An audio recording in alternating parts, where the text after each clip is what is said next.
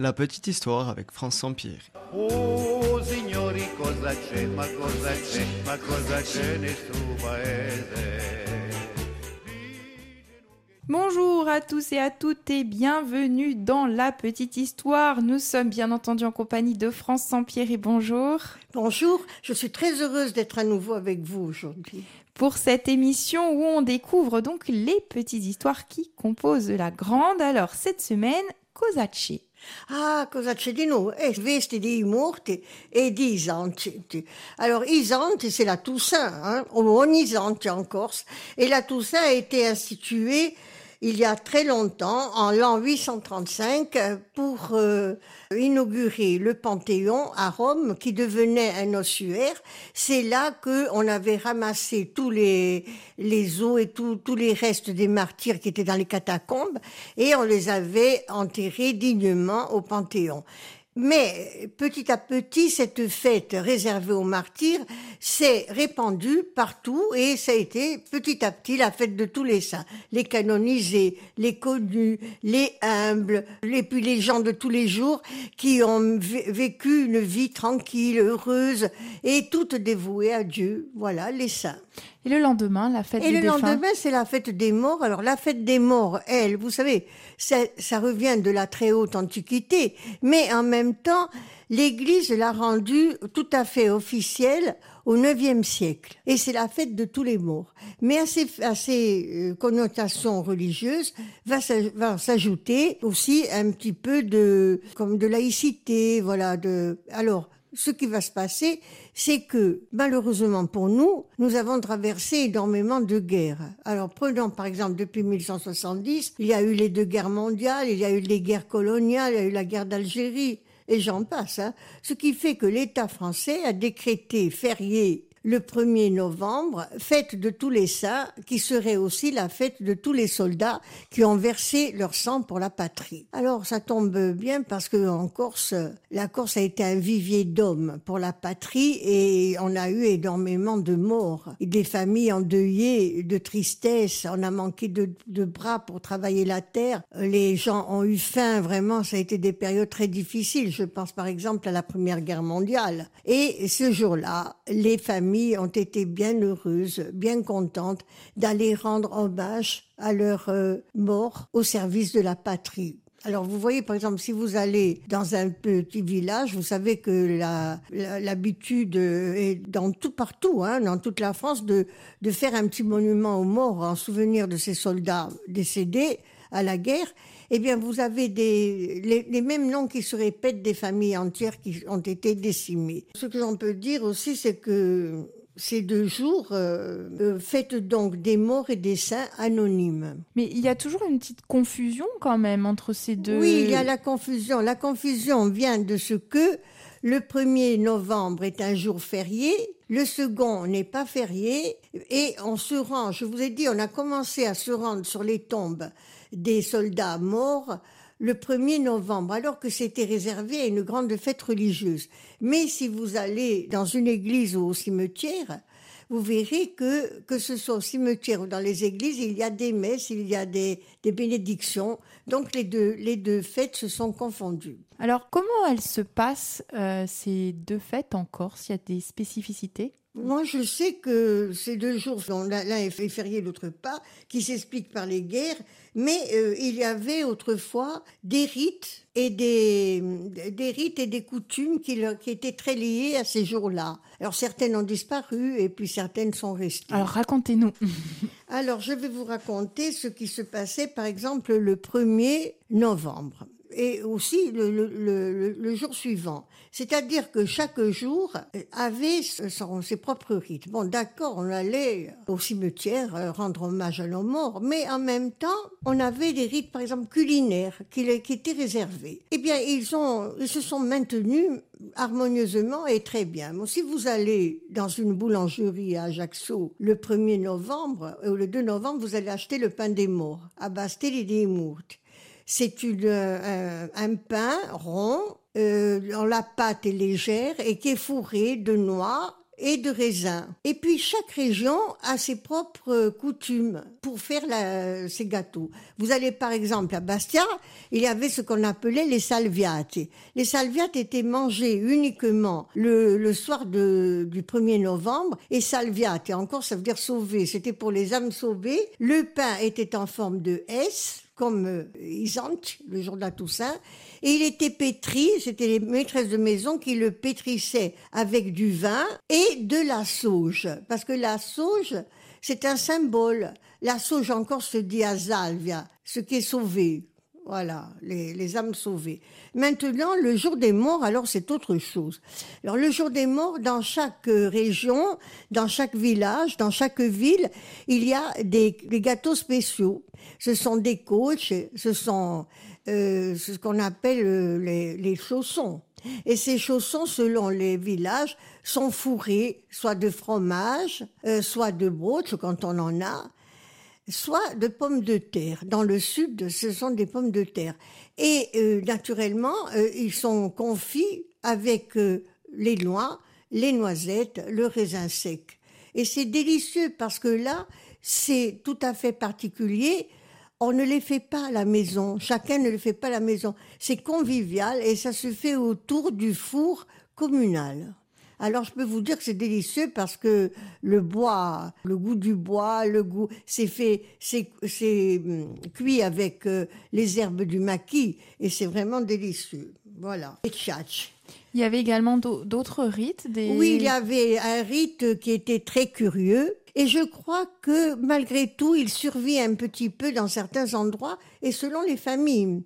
C'est-à-dire que on pensait que le soir des, morts, la nuit séparant le 1er novembre du 2 novembre, les morts revenaient chez eux. Alors, euh, ça donnait naturellement un tas de légendes et un tas de contes, mais enfin, c'était la, euh, c'était, euh, c'était la coutume répandue dans toute la course. Les morts reviennent chez eux ce soir-là. Donc, les familles, surtout pour les enfants, pour instruire les enfants, du respect des morts, parce que vous savez qu'en Corse, nous avons un très grand respect pour les morts. Hein. Alors, le, soir, quand la famille a, a, a, pris son repas, elle débarrasse bien la table, elle nettoie la salle à manger ou la cuisine, elle allume bien le feu, et puis elle dispose sur la table du vin, de l'eau, de carafes d'eau, de vin, du saucisson si on en a, du pain, de grosses miches de pain, des fruits, un peu de saucisson si on en a. Voilà, on prépare ça, c'est pour les morts. On laisse la porte ouverte,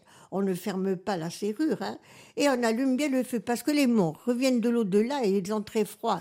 Ils ont fait une longue route, donc il faut qu'ils se réchauffent. Et après, il faut qu'ils mangent pour se nourrir.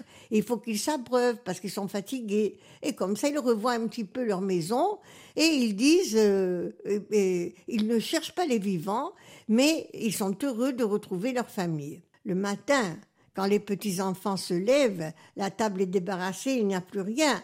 Alors ils sont étonnés de mais il n'y a plus rien. Et là, le père et la mère de famille disent, ils sont venus, ils ont tout mangé, ils reviendront l'année prochaine. Et ça, ça entretient l'imagination des enfants. Et cette tradition, elle s'est perpétuée euh, aujourd'hui encore? Elle se perpétue selon les, les, familles et selon les endroits. Euh, c'est surtout pour, pour les enfants. Hein. Maintenant, il faut savoir que cette tradition, elle a donné lieu à, des fantasmes incroyables, à des contes. Et par exemple, on disait que si les morts étaient, mal reçus, s'il n'y avait pas la nourriture qu'il comptait, qu'il comptait avoir, s'il n'avait pas le vin qu'il comptait avoir, eh bien, boire, euh, ça se passait très mal, parce que Dieu leur avait donné le pouvoir de se venger. Alors là, je n'étais pas content il euh, déclenchait une énorme tempête à faire frémir les gens. Hein.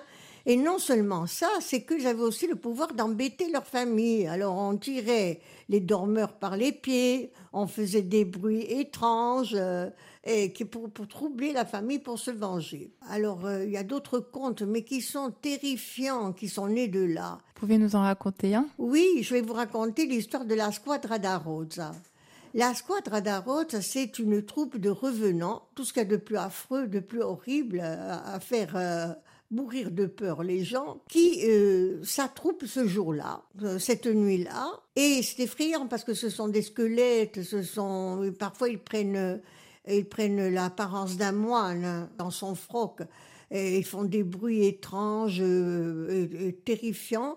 Et voilà, je vais vous raconter l'histoire euh, du Sartenay. Il habitait un petit peu loin de Sartène, dans un petit village, et il avait fait une excellente récolte de châtaignes. Alors il s'était dit, je vais aller vendre ma récolte à, Sartène, je vais faire beaucoup de sous, parce que là, vraiment, j'ai bien récolté. Alors il avait préparé son arpe, c'est-à-dire ses sacs, et était tout heureux, et il a oublié de mettre la table pour les morts. Dans la nuit, il devait se lever de très tôt le matin. Dans la nuit, une tempête énorme s'est déclenchée et sa femme, toute tremblante, s'est réveillée à côté de lui en lui reprochant de ne pas avoir euh, préparé la table pour les morts. Elle a dit ce n'est pas grave, je le ferai l'année prochaine. Mais non, mais tu entends, il y a des gémissements et j'entends comme des malédictions. Mais non, ça ce sont des imaginations de vieilles femmes radoteuses. Laisse courir, ce n'est rien. Bon, se lève, il prépare ses sacs et il s'en va. Mais à peine avait-il franchi les limites du village qu'il s'est trouvé, c'était à l'aube hein, le matin parce qu'il partait de bonne heure, il s'est trouvé entouré par toute euh, une équipe, une troupe menaçante de squelettes et il s'est senti changé en statue euh, de sel tellement il a été troublé, horrifié. Mais au bout d'un moment, cette troupe menaçante qui l'entourait a disparu et il s'est retrouvé avec, ayant dans la main un cierge qui avait la forme d'un bras d'enfant. C'était quelque chose d'épouvantable. Alors il a laissé tomber ses affaires et ses châtaignes. hein. Il est retourné en courant dans son village et il a tapé à la porte du curé. Il lui a dit voilà ce qui m'arrive, je ne peux pas m'en défaire. Le curé a dit bon, alors voilà, tu vas rentrer chez toi, oublie tes affaires et tu vas prier et pendant trois soirs de suite, la squadra d'Arod, ça va se présenter. Les deux premiers soirs, tu ne pourras rien faire. Le troisième euh, soir, prépare euh, une pelle pleine de braise, tu la jetteras sur euh, les revenants et en même temps, tu feras, après, tu feras le signe de croix, ils vont partir. Et à ce moment-là, tu seras délivré de ce bras d'enfant. Bon, ça s'est passé comme ça, merveille. Ah, tout le monde était content dans la famille, lui aussi, il a fait un grand signe de croix, et, il a, le prêtre est venu à, à exorciser les lieux, c'était très bien, mais trois jours après, on l'a retrouvé mort dans le lit. Il y a aussi une autre histoire. nos auditeurs sont prévenus. Hein. Il y a aussi une autre histoire, c'est celle d'un cavalier qui avait dû partir au loin. Il revenait chez lui, c'était le soir des morts. Et en passant devant le cimetière, il a entendu des voix. C'était trois personnes qui, fe- qui, qui conversaient entre elles. Il s'est arrêté étonné en disant c'est possible, la nuit, là, il y a des gens qui viennent parler au cimetière. Et, et il a reconnu les voix de son grand-père, de son père et de son oncle. Et il parlait. Alors le grand-père disait c'est une honte, hein ils n'ont aucun respect des morts. Parce que euh, quand je suis allé le premier avant vous, qu'est-ce que j'ai trouvé? Un morceau de pain sec. C'est une honte, hein, la famille va le payer. Hein et le deuxième disait, mais c'est comme moi, je suis arrivé presque en même temps que toi. Et au lieu de me donner à boire, j'avais soif.